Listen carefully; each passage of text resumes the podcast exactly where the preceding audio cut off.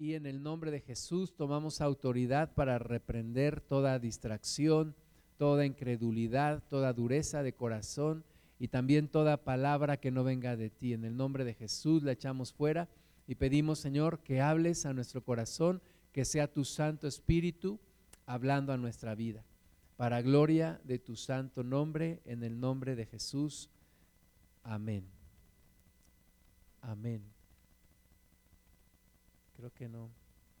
La estoy proyectando, déjenme ver.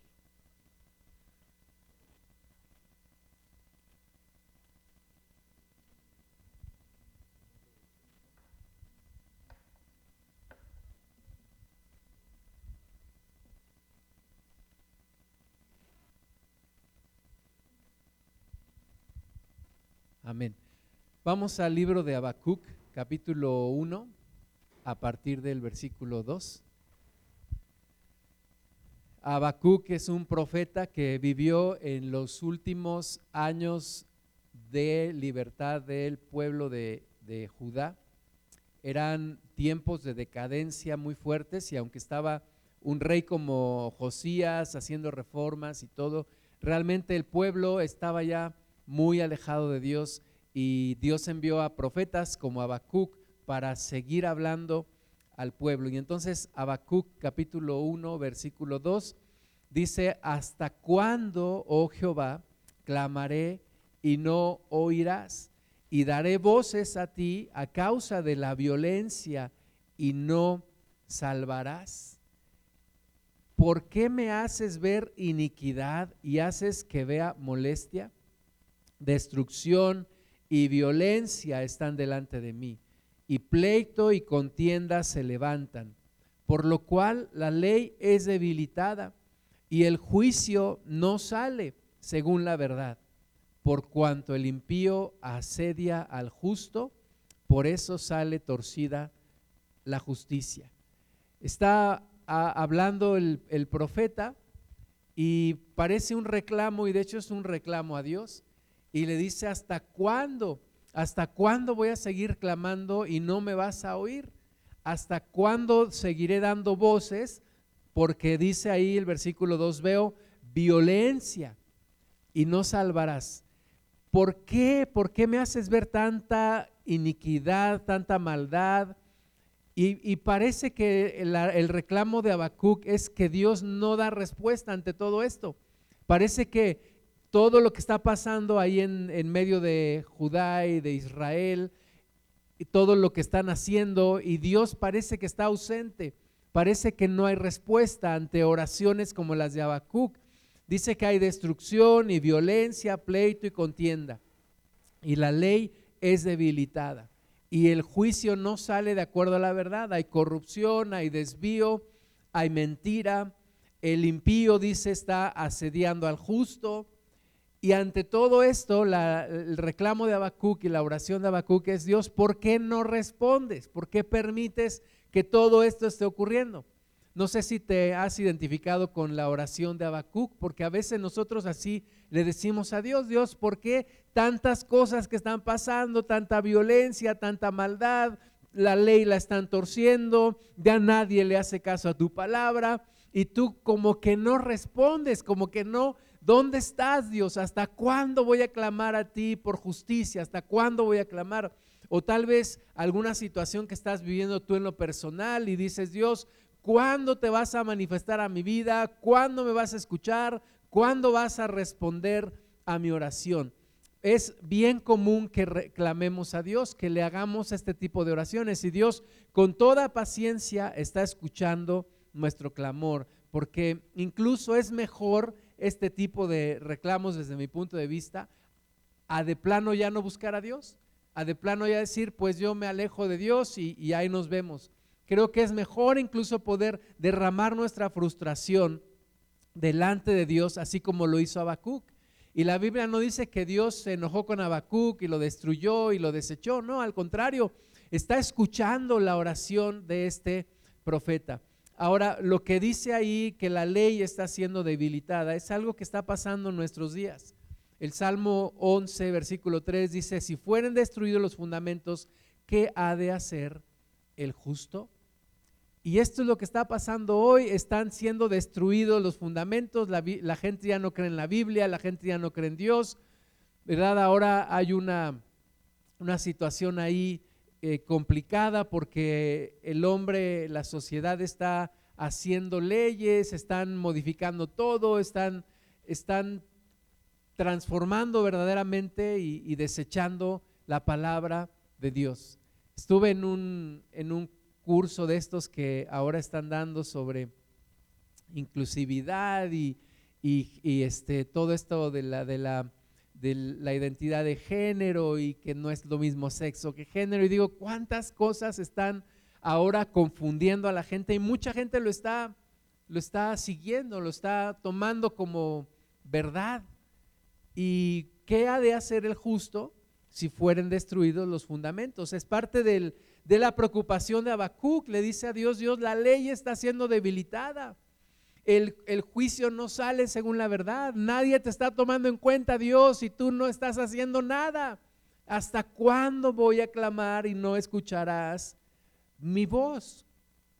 Eh, Sigue adelante en el versículo 13 de Habacuc 1, dice, muy limpio eres de ojos para ver el mal. Está reconociendo a Habacuc que Dios es santo, Dios es un Dios tres veces santo. Eres muy limpio de ojos para ver el mal, ni puedes ver el agravio, ¿verdad? Dice Habacuc, tú eres así, Dios, tú no, tú no puedes soportar el agravio, tú no puedes soportar el pecado. Pero pregunta, ¿por qué ves a los menospreciadores y callas cuando destruye el impío al más justo que él. Es el razonamiento del profeta. Si Señor tú eres santo, no puedes ver el mal, no puedes ver el agravio, ¿por qué callas cuando todo esto está pasando, cuando toda esta injusticia, cuando el impío destruye al justo? Versículo 14, y haces que sean los hombres como los peces del mar, como reptiles que no tienen quien los gobierne es una completa anarquía. Cada quien hace lo que se le da en gana, cada quien hace lo que bien le parece.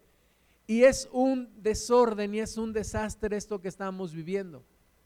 Esta, palabra nos queda súper bien a estos tiempos, ¿verdad? No hay gobernabilidad, los hombres hacen lo que quieren, Dios parece que no está, parece que calla y, y nosotros estamos ahí en medio de todo esto y muchas veces arrastrados por la corriente. ¿Qué vamos a hacer? Eh, yo he estado orando a Dios también así, Dios, ¿dónde estás?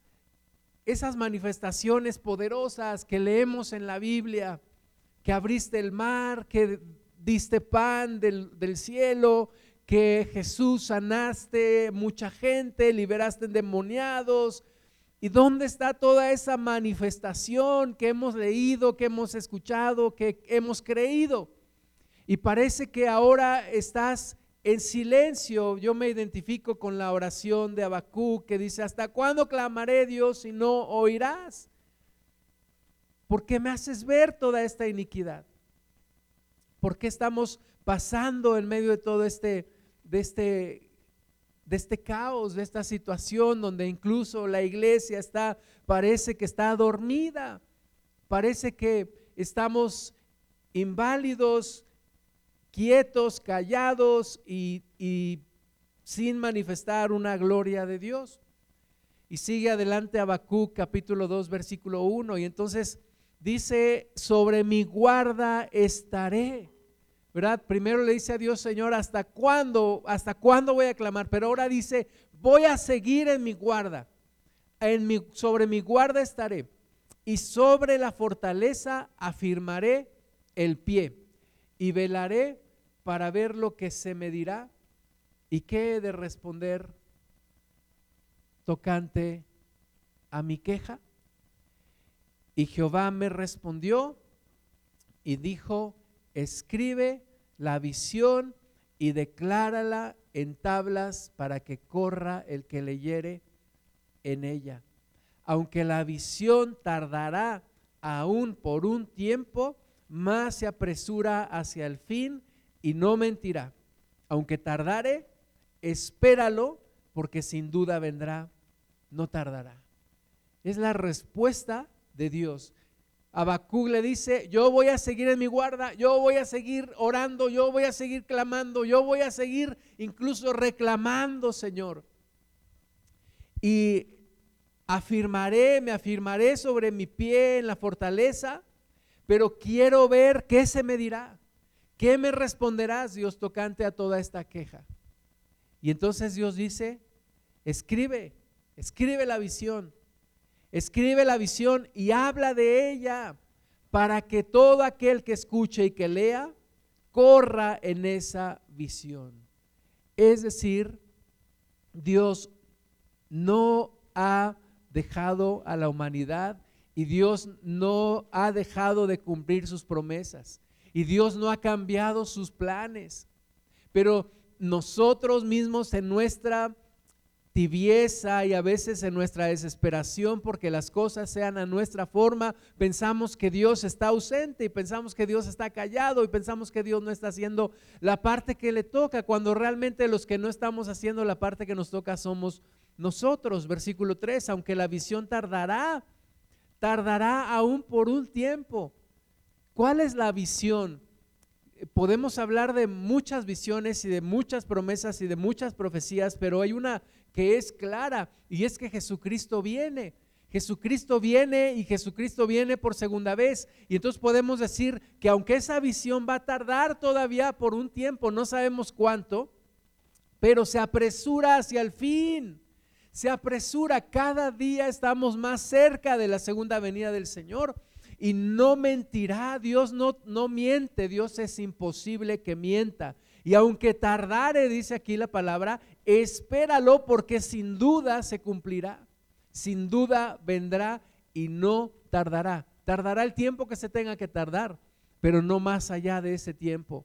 Entonces necesitamos seguir adelante, necesitamos continuar clamando, estar en nuestra guarda como Habacuc, estar firmes buscando al Señor, esperando en Él, aunque las cosas alrededor se están cayendo, todo está cambiando, todo está patas para arriba, todo está, toda hay confusión, la gente está mal, la gente está alejándose de Dios, pero todavía hay una misión que cumplir, todavía hay una, un mensaje que dar, todavía hay una oración que levantar delante de Dios y necesitamos seguir como Habacuc allí pendientes, orando, esperando lo que se nos ha de decir, porque ciertamente Dios tiene respuestas.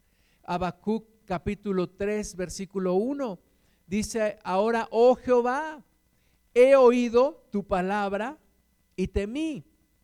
No dejemos de escuchar la palabra de Dios y no dejemos de temblar ante la palabra de Dios. Oh Jehová, aviva tu obra en medio de los tiempos. En medio de los tiempos, hazla conocer. En la ira, acuérdate de la misericordia. Escuchemos la palabra de Dios y oremos como Habacuc oró, aviva tu obra en medio de estos tiempos. Aviva tu obra. De aquí podemos nosotros muchas veces sacar esta cita y orar por un avivamiento. Pero ¿qué es un avivamiento? ¿Qué es un avivamiento? Muchas veces hemos orado por un avivamiento y a veces ni hemos pensado tal vez qué es un avivamiento, pero Habacuc le dice a Dios, aviva tu obra en medio de los tiempos. Aviva tu obra en medio de estos tiempos, en medio de todo este caos, en medio de todo esto que está pasando y tal vez en medio de todo lo que está pasando en nuestras vidas personales, le podemos pedir a Dios, aviva tu obra. En medio de estos tiempos, haz conocer tu obra y en la ira acuérdate de la misericordia.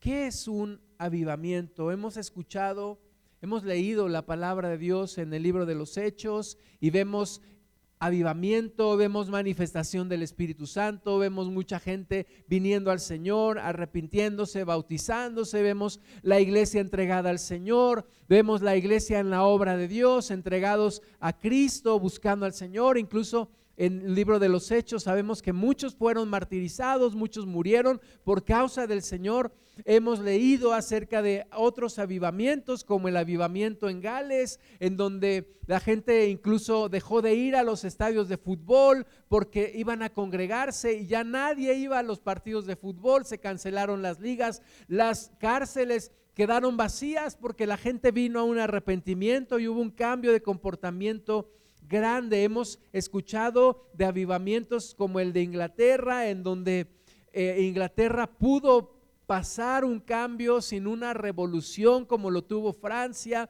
y se evitó mucho derramamiento de sangre, pero necesitamos orar ahora por un avivamiento en nuestros tiempos. Por eso dice aquí, aviva tu obra en medio de estos tiempos.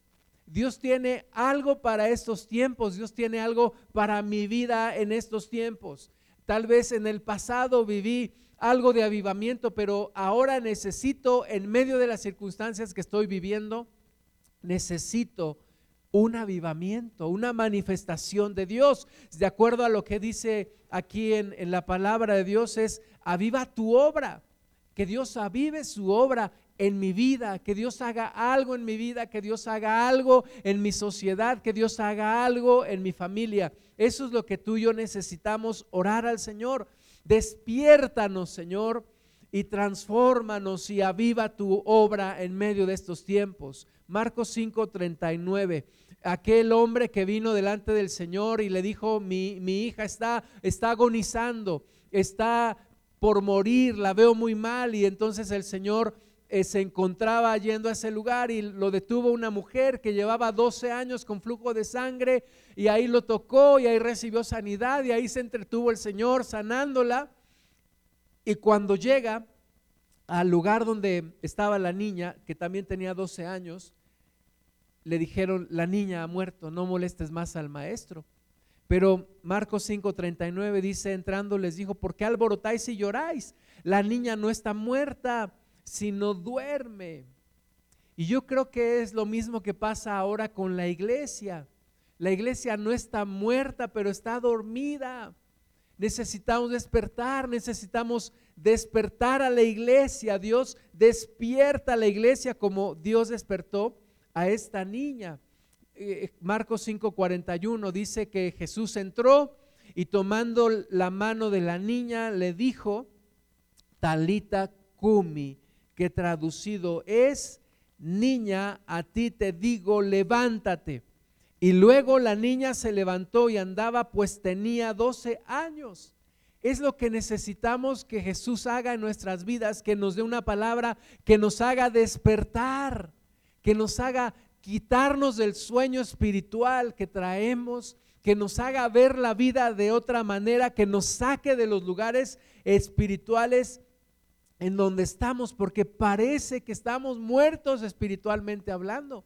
Parece que nos hemos secado, parece que nos hemos alejado de Dios, pero necesitamos despertar. ¿Qué es un despertar? También se ha hablado del despertar, del gran despertar allá en Estados Unidos a finales del siglo 18 hubo un gran despertar con predicadores como Jonathan Edwards, con avivamientos, con iglesias llenas de personas, con reformas en la, en la moralidad, con personas cambiadas, con un gobierno que buscó al Señor.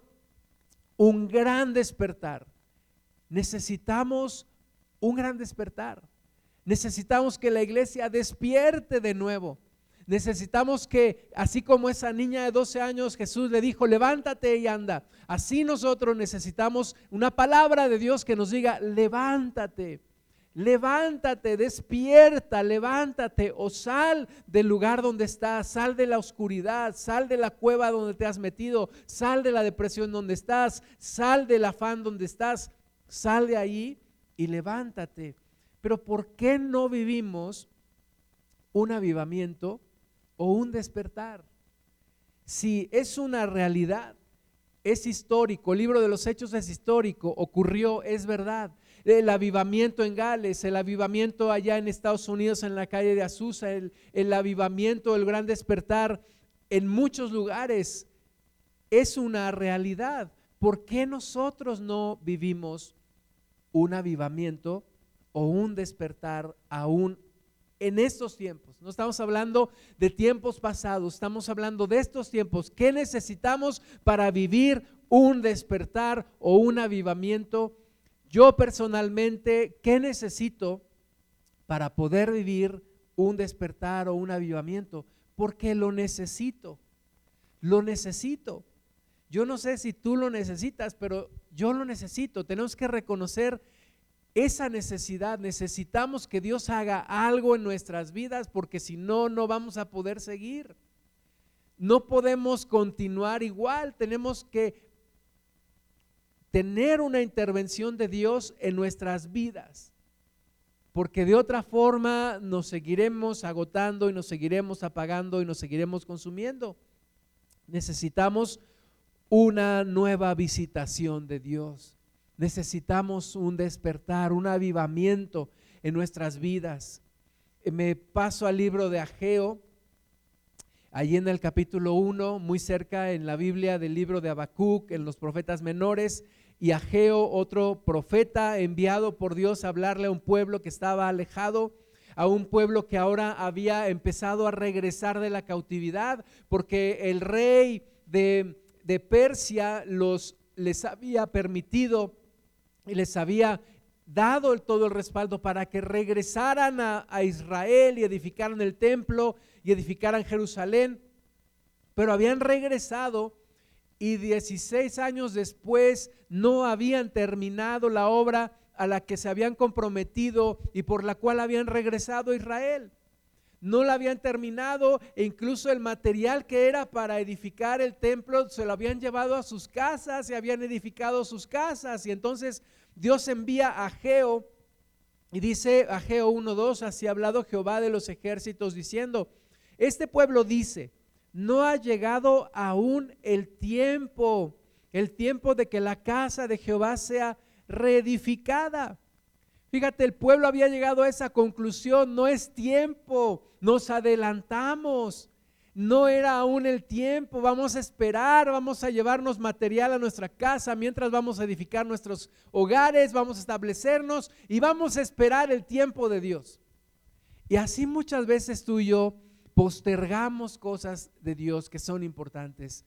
No es tiempo todavía de acercarme a Dios. No es tiempo de orar, no es tiempo de leer la palabra, no es tiempo de involucrarme en la obra de Dios. Algún día lo voy a hacer, ahorita no es tiempo, no es tiempo de un avivamiento, no es tiempo de un gran despertar. Cuando venga Cristo ya veremos y vamos pateando el bote hacia adelante y algún día, algún día lo haremos. Pero Dios habla aquí a través de Ageo y dice, entonces vino palabra de Jehová por medio del profeta Ageo diciendo, es para vosotros tiempo, para vosotros de habitar en vuestras casas artesonadas, y esta casa está desierta. Así como Habacuc le reclamó a Dios, ahora Dios le reclama al pueblo y le dice, ok, no es tiempo de edificar la casa, pero es tiempo entonces de que ustedes pongan sus propias prioridades y, y corran en pos de sus propios intereses y aquí hay algo que se llama prioridades. Prioridades. Recuerdo en una ocasión hace pues como 25 años, estuve en un curso en mi trabajo y una persona nos, nos dijo, enlisten sus prioridades. ¿Qué es la número uno? ¿Qué es la número dos? ¿La número tres? ¿La número cuatro? Así. Y muchos pusieron en primer lugar su familia, en segundo lugar sus amigos, en tercer lugar su trabajo. Y entonces la persona dijo, ahora ponme allí cuántas horas en esta semana le dedicaste a cada una de tus prioridades. Y pues resultó que a la prioridad número uno, que era la familia, muchos le habían dedicado casi nada de tiempo. A los amigos tampoco. Y todo se les había ido en el trabajo. Se llama congruencia. Se llama poner prioridades, pero ser congruentes. Estábamos orando hace un momento y, y mi hermana Rosy decía, Señor, Muchas veces decimos que te amamos, que eres lo máximo, que eres el primer lugar, pero la verdad es que no es cierto. No es verdad. Estamos dedicándole más pensamientos, más esfuerzo, más prioridad a otras situaciones, menos a Dios. Y Dios reclama su lugar. Dios es un Dios celoso. Dios es celoso. Es como si te ha pasado cuando, varones, cuando tu esposa te reclama y te dice, necesito tiempo, necesito de tu tiempo, necesito de tus pensamientos, necesito, sé que tienes que ir a trabajar, pero necesito una llamada, un detalle, algo que me diga que todavía estamos en esto. Y Dios dice, acomoda tus prioridades. Es tiempo entonces para ustedes de habitar en sus propias casas artesonadas y esta casa está desierta. Es tiempo para abandonar a Dios e ir en pos de nuestros propios intereses. Ageo 1.5, pues así ha dicho Jehová de los ejércitos, meditad bien sobre vuestros caminos, sembráis mucho y recogéis poco, coméis y no os saciáis, bebéis y no quedáis satisfechos, os vestís y no os calentáis, y el que trabaja jornal recibe su jornal en saco roto. Porque lo que hemos planeado y las prioridades que hemos tenido, de repente tampoco nos llena y parece, como dice aquí, un saco roto en donde le hemos echado tiempo, esfuerzos, dinero y no hay satisfacción y no hay llenura del alma y las cosas no salen mal y, tropiezo tras tropiezo, enfermedad tras enfermedad, situaciones complicadas tras situaciones complicadas y seguimos buscando nuestras propias soluciones. Y Dios dice, medita sobre tus caminos, piensa en lo que estás viviendo no estará algo mal en tu vida, no habrá una, un desorden de prioridades en tu vida. Versículo 7 de Ageo 1, así ha dicho Jehová de los ejércitos, meditad sobre vuestros caminos, subid al monte, traed madera y reedificad la casa, y pondré en ella mi voluntad y seré glorificado, ha dicho Jehová. Buscáis mucho y halláis poco y encerráis en casa y yo lo disiparé en un soplo. ¿Por qué? Dice Jehová de los ejércitos, por cuanto mi casa está desierta y cada uno de vosotros corre a su propia casa. La casa de Dios, el tabernáculo de Dios, el templo de Dios representa su presencia. Y Dios dice, esto está desierto. La búsqueda de Dios está abandonada, está descuidada. La comunión, la intimidad está descuidada, está arrumbada, está desierta, desolada. Por eso, dice el versículo 10, se detuvo de los cielos sobre vosotros la lluvia y la tierra detuvo sus frutos y llamé la sequía sobre esta tierra y sobre los montes, sobre el trigo, sobre el vino, sobre el aceite, sobre todo lo que la tierra produce, sobre los hombres y sobre las bestias y sobre todo trabajo de manos. Esta es la razón, dice Dios, porque están mal las prioridades, está mal el enfoque, está equivocado. ¿verdad? Nos hemos ido detrás de lo urgente y hemos descuidado lo importante. Nos hemos ido detrás de las, de las cosas que nos presionan, de las cosas que nos surgen a nosotros mismos, pero hemos descuidado la parte más importante, la parte de Dios. Dice aquella mujer, eh, esposa de Salomón, allá en el libro de Cantares, me mandaron a cuidar otras viñas y por cuidar otras viñas descuidé mi propia viña. Y a veces así nos ha pasado, hemos estado cuidando otras cosas, pero hemos descuidado la parte más importante de nuestro acercamiento a Dios, de buscar nuestro propio despertar, nuestro propio avivamiento con Dios. Pensamos que el avivamiento vendrá un día cuando el Espíritu Santo simplemente se le ocurra y va a ser una obra y todos vamos a ser llenos del Espíritu Santo. Pero ¿sabes qué? El avivamiento empieza con una búsqueda personal. Tú, tú, tú, él, ella, yo, todos buscando a Dios en el mismo momento, con la misma intensidad. y son como, como llamas de fuego que se van prendiendo y son como alertas de Dios y como llamadas de atención a Dios que está viendo, ay, están orando, están buscando, están, están, están preparados para un avivamiento, están preparados para una nueva visitación, porque nadie le da de comer a alguien que no tiene hambre. Tú puedes llegar con un enfermo y decirle, mira, te traje de comer. Y el enfermo dice, no quiero, no se me antoja, no puedo comer. No le puedes dar de comer a alguien que no tiene hambre y no le puedes dar del Espíritu Santo a una iglesia que no tiene hambre de Dios, que está desenfocada, que está afanada, que está en otras cosas, que no le interesa, ¿verdad? Porque Dios no va a dar lo mejor de sí, su Santo Espíritu, a alguien que no lo va a apreciar. Jesús lo dijo en otras palabras muy fuertes, dijo, no le des las perlas a los cerdos. ¿verdad? No le va a dar el Espíritu Santo a una iglesia que no lo va a valorar, que no lo va a apreciar. En otras palabras, Dios no nos va a estar rogando.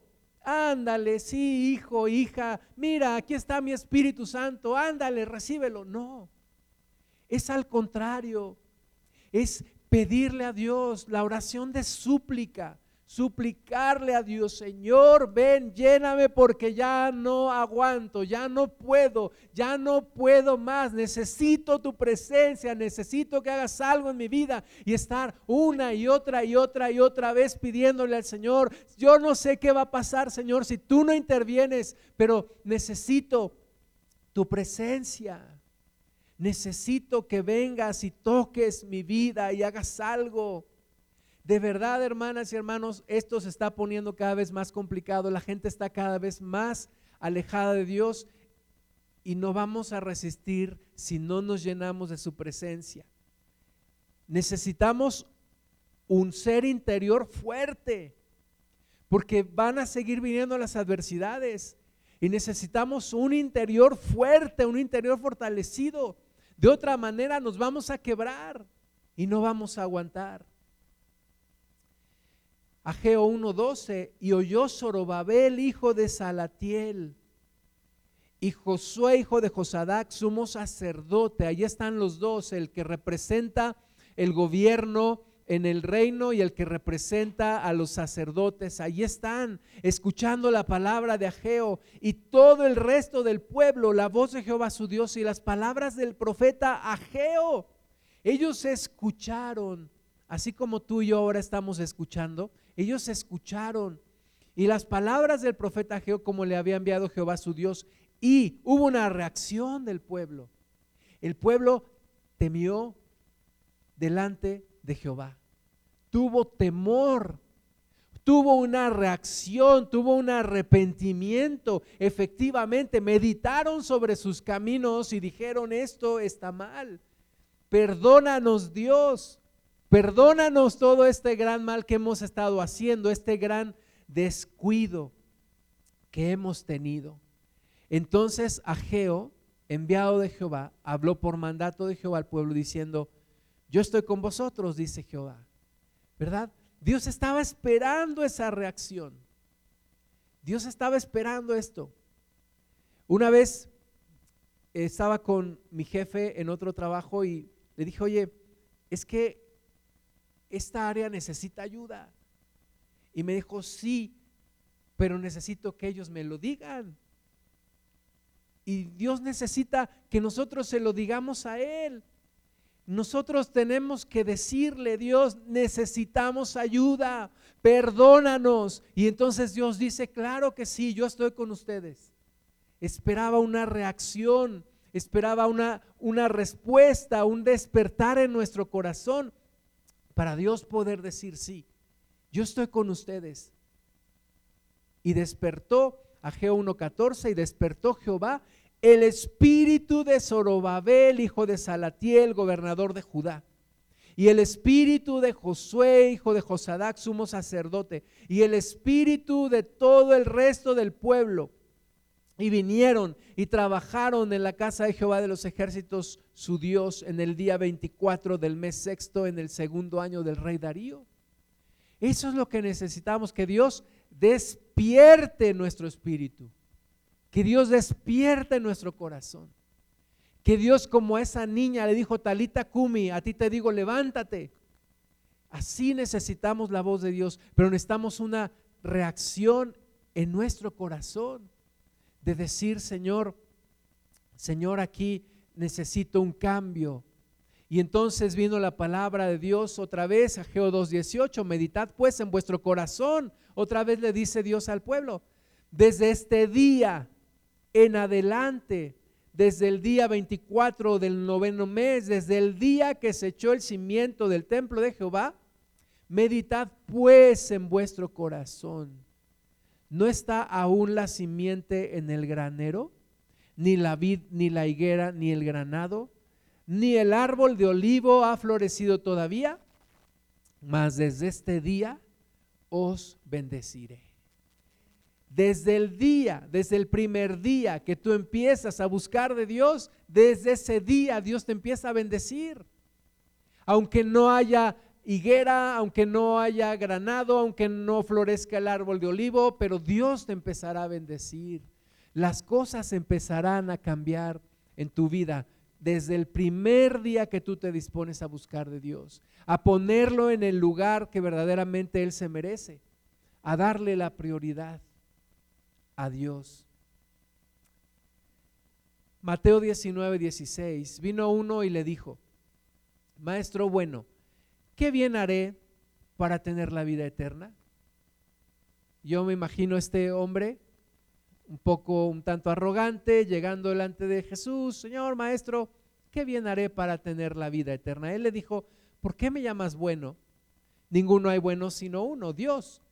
Mas si quieres entrar en la vida eterna, guarda los mandamientos. Le dijo, ¿cuáles? Y Jesús dijo, no matarás, no adulterarás, no hurtarás, no dirás falso testimonio, honra a tu padre y a tu madre, y amarás a tu prójimo como a ti mismo.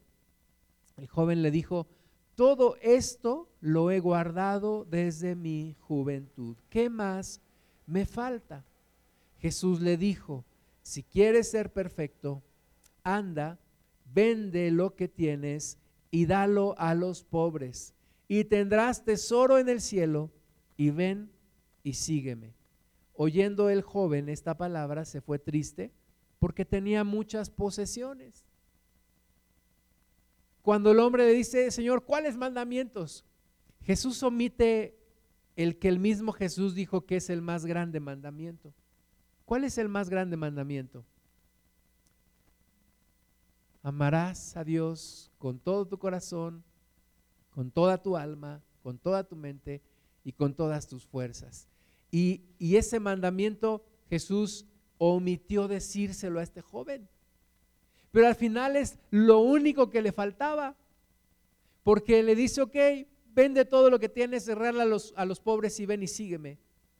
En otra palabra dice que Jesús mirándole le amó antes de decirle esto.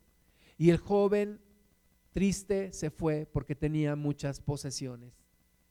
Y tú puedes decir, Dios, Señor Jesús, tenías todo de Él menos una cosa. ¿Por qué le pediste la única cosa que no tenías de Él? porque no tenía su corazón. Y Dios lo que quiere es su corazón, y tu corazón y mi corazón. Así que, ¿qué es aquello que te ha estado apartando de Dios? Y que Dios te lo pide y dices, no, porque es mucho, es mucho. Para mí significa todo, ¿verdad? Para este joven su riqueza significaba todo, tenía muchas posesiones, perderlo todo era perder la vida. No, Dios, eso no, mi tiempo no, no te metas con mi tiempo. No, Dios, mi, mi carrera no, tampoco, eso no. No, Dios, mi relación con mi, con mi novio, con mi novia, eso tampoco. ¿Verdad? ¿Qué es aquello que le estamos negando a Dios y por lo cual no viene un avivamiento, un despertar, una nueva etapa, una nueva bendición en tu vida? No, Dios, la disciplina, no, esa no la toques. No, la obediencia, no, Señor, eso no, eso, yo siempre he sido rebelde. ¿Qué es aquello que Dios te está pidiendo? Y tú no le das. Y mejor te vas cabizbajo y dices, no, Señor, esa parte sí, ahí no. Esa parte sí, no, Señor. Pero Jesús dijo, Mateo 6:32, porque los gentiles buscan todas estas cosas, pero vuestro Padre Celestial sabe que tenéis necesidad de todas estas cosas. O sea, no estamos hablando con un Dios ignorante de nuestras necesidades, ni con un Dios que no le importa nuestra vida. Jesús dice, mira, el Padre sabe todo lo que tú necesitas pero pon las cosas en el correcto orden. Aquel joven rico se fue y no supo lo que se perdió. No supo lo que se perdió, poder seguir a Jesús. Jesús le estaba diciendo, ven y sígueme, sígueme, te voy a dar los mejores tres años de tu vida. Y el hombre dijo, no, es mucho lo que voy a perder pero más bien no vio todo lo que Jesús le iba a dar. Y así tal vez nosotros estamos reteniendo lo menos y perdiéndonos de lo más. Jesús dice, más buscad primeramente el reino de Dios y su justicia y todas estas cosas os serán añadidas. Es buscar primero el reino de Dios primero buscar a Dios. Nos critican a los mexicanos porque decimos siempre primero Dios. Pero dicen, pero realmente no es primero Dios. Primero es tu interés, primero es tu necesidad, primero es tu prioridad. Y Dios, Jesús dice, busca primeramente el reino de Dios. Segunda de Timoteo 1:6, por lo cual te aconsejo que avives el fuego del don de Dios que está en ti por la imposición de mis manos. Hemos recibido el Espíritu Santo y lo hemos descuidado. Y hemos recibido el don del Espíritu Santo y lo hemos descuidado. Y dice aquí, yo te aconsejo que avives el fuego del don de Dios que recibiste, que no lo descuides, que lo rescates, que lo, lo, retomes. Estábamos escuchando el otro día mi esposa y yo un canto de unos hermanos que él dice que su mamá cuando él era niño le hablaba de Dios y le decía, Jesús es, en Jesús encontrarás el mejor amigo, en Jesús encontrarás un buen amigo. Pero este muchacho creció y se alejó de Dios y un día tuvo problemas y se acordó de la enseñanza de su madre y recurrió a Jesús y Jesús lo ayudó y, dijo, sí, mi madre tenía razón, Jesús es un buen amigo. Retoma lo que has dejado, retoma lo que has abandonado en el Señor, retoma las enseñanzas que tuviste y que dejaste. Aviva el fuego del don de Dios. Los que han cocinado con leña o con un brasero saben que el fuego hay que avivarlo y cuando se está apagando hay que echarle aire y, cuando se está acabando la leña hay que ponerle más leña, hay que avivar el fuego. Así hay que avivar el fuego de, de Dios en nuestro corazón que un día recibimos por la imposición de manos. Vamos a terminar con esta historia que está en Ezequiel 37.1 este profeta también viviendo más o menos los mismos tiempos, tiempos de exilio, tiempos en donde el pueblo de Israel se había alejado de Dios y estaba Dios disciplinándolos, queriendo que regresaran a Él. Y Ezequiel recibe una, una visión, dice Ezequiel 37.1, la mano de Jehová vino sobre mí y me llevó en el espíritu de Jehová y me puso en medio de un valle que estaba lleno de huesos. Un valle que estaba lleno de huesos. ¿Puedes imaginártelo? Huesos de humano. ¿Has visto alguna vez un hueso de un, de un humano? Un hueso de tal vez de la pierna o un cráneo. ¿Has visto un hueso seco? Dice, estaba lleno de huesos este valle. Y me hizo pasar cerca de ellos por todo en derredor. Lo hizo pasar por todo ese valle y, veía a Ezequiel los huesos secos. Y aquí que eran muchísimos, muchísimos huesos sobre la faz del campo. Y por cierto, secos en gran manera. ¿Puedes imaginártelo? ¿Puedes imaginarte un valle lleno de huesos, lleno de huesos secos? Ahí están secos en gran manera. Tú dices, estos tienen mucho tiempo que murieron. Mucho tiempo tiene que murieron. Ya solo quedaron los huesos. Ya solo quedaron los huesos bien secos. Tal vez había pasado la lluvia, el viento. Los animales se habían comido la carne, todo, todo lo habían dejado huesos secos y secos en gran manera. Y ahí estaba Ezequiel asombrado viendo todo esto. Pero tal vez estaba viendo la iglesia de hoy. Huesos secos en gran manera. Abandonados de la presencia de Dios. Desinteresados de la presencia de Dios. Afanados con mil y una cosas estaban los huesos ahí tal vez representando a la iglesia de hoy. Y ahí estaba Ezequiel viendo todo esto. Y me dijo, hijo de hombre, ¿vivirán estos huesos?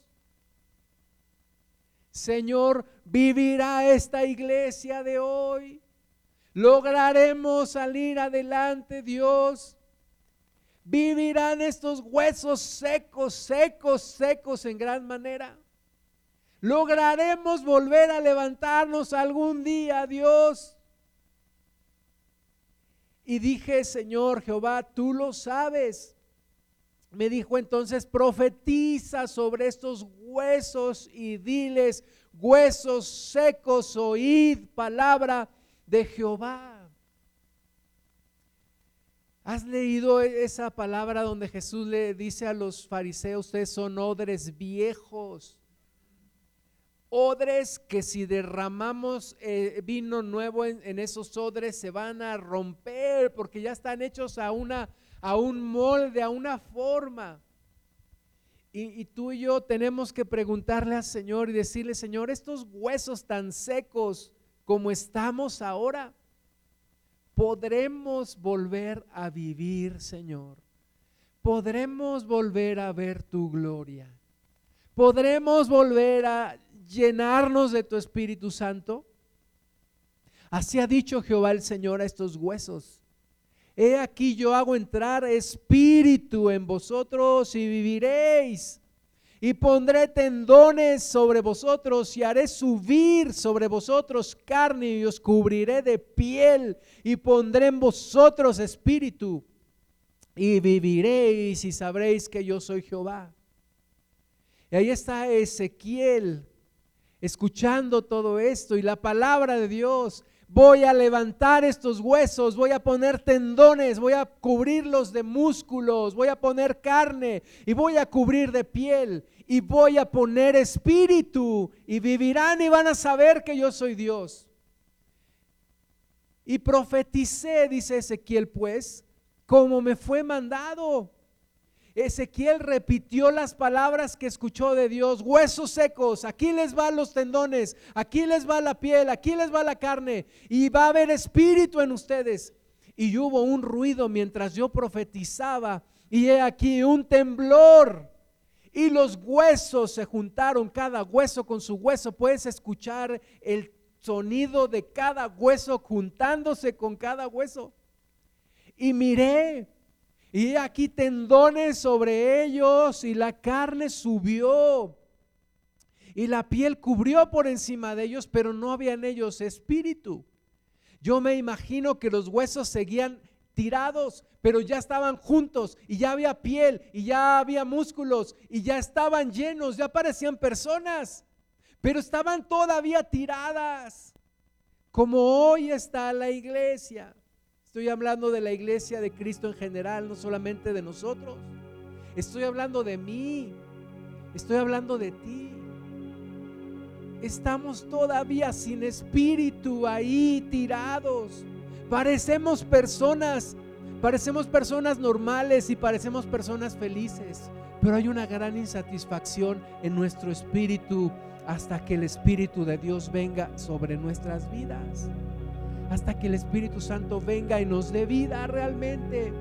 Estaban ahí, ya no eran huesos, ya eran parecían personas, parecían cuerpos de personas vivas, pero estaban muertas todavía. Y me dijo, profetiza al Espíritu, profetiza, hijo de hombre, y de al Espíritu hacia dicho Jehová el Señor. Espíritu, ven de los cuatro vientos y sopla sobre estos muertos y vivirán. Y profeticé como me había mandado y entró espíritu en ellos y vivieron y estuvieron sobre sus pies un ejército grande en extremo. Eso es lo que tú y yo necesitamos decirle al Señor. Da palabra Dios sobre este montón de huesos secos y sobre este montón de muertos espirituales y sopla el Espíritu Santo, sopla Espíritu Santo sobre nosotros y danos vida, y danos aliento, y danos sueños, y danos visiones, y danos propósito, y danos fuerzas, y danos la fe para seguir adelante, y danos enfoque, y haznos vivir en medio de un mundo de muertos espirituales.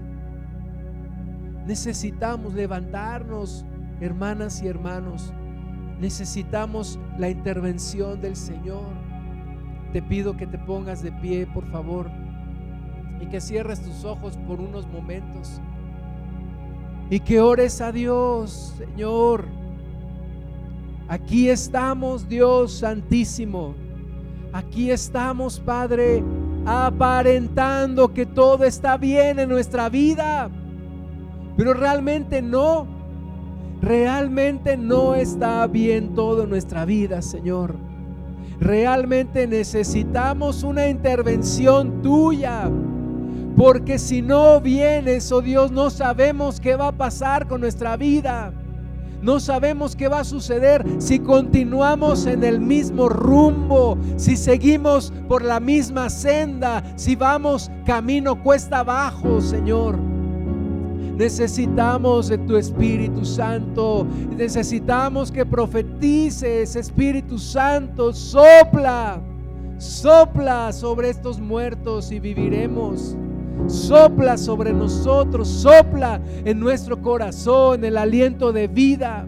Sopla, Señor. Sopla, Señor. Sopla, Señor, levanta tus manos, dile, Señor, sopla sobre mi vida, sopla sobre mi vida, lléname, Espíritu de Dios. Oh, si no vienes, me muero, Señor. Si no vienes, sigo muerto. Si no vienes, sigo igual y ya no quiero seguir igual. Sopla, Espíritu Santo. Sopla el aliento de vida. Tengo carne, tengo tendones, tengo huesos, pero no tengo vida si tú no estás. Necesito tu Espíritu Santo, Dios. Necesito tu Espíritu, Señor. Míranos, míranos, oh Padre Santo. Míranos, oh Dios, cómo nos hemos desgastado, cómo nos hemos disminuido, cómo nos hemos apocado, cómo nos hemos desviado cómo nos hemos desenfocado, cómo nos hemos distraído. Y vuelve a tener misericordia de nosotros, Señor. Y sobre la ira, Padre, haya una misericordia más grande. Señor, ayúdanos. Ayúdanos. Ayúdanos. Dile al Señor, ayúdame. Ayúdame a regresar a tus caminos. Ayúdame a regresar a ti, Señor. No me comparo con los que ya de plano están lejos o con los que nunca se han acercado a ti. Pero me comparo con mi Cristo que dijo a los 12 años en los negocios de mi padre me es necesario estar. Que dijo, oh Señor, que Él no hacía lo que Él quería, sino lo que al Padre le agradaba. que murió en una cruz por causa nuestra. Enséñanos a vivir viendo lo invisible, viendo al invisible y, y enfocados los ojos en Jesús. Puestos los ojos en Jesús, el autor y el consumador de esta fe y de esta salvación. Señor, profetiza profetiza y di al Espíritu. Así dijo Jehová el Señor, Espíritu, ven de los cuatro vientos y sopla sobre estos muertos y vivirán, y vivirán, y vivirán. Y profeticé como me había mandado y entró espíritu en ellos. Y vinieron y vivieron y estuvieron sobre sus pies un gran ejército, un ejército grande en extremo. Señor, llénanos, Espíritu Santo, Espíritu Santo, levanta tus manos. Dile al Señor, yo quiero un despertar, yo quiero un avivamiento, yo quiero un cambio en mi vida, yo quiero una transformación en mi vida. Yo necesito de ti, Señor. Yo necesito de ti, mi Dios. Lléname, lléname, Jesús. Lléname con tu Santo Espíritu. Lléname con tu Espíritu o me muero, Señor. Lléname con tu Espíritu o terminaré sin aliento, sin vida. Lléname con tu Santo Espíritu. Lléname, Señor. Abre tu boca. Dile al Señor, lléname. Lléname, Espíritu Santo. Levanta tu iglesia de los postreros tiempos. Levanta tu iglesia de los tiempos finales, Señor. Avívanos, visítanos. No nos olvides, Dios. No nos olvides, Señor. Queremos ver tu gloria. Queremos ver tu gloria, tu manifestación. Aviva tu obra en medio de los tiempos. Hazla conocer a las naciones. Haz conocer tu gloria. Que se sepa que hay Dios, creador de los cielos y la tierra. Y que no te has quedado mudo y que no te has ido y que no nos has abandonado, Señor. Y perdónanos tanta indiferencia y perdónanos tanta incongruencia, Señor, en nuestras vidas.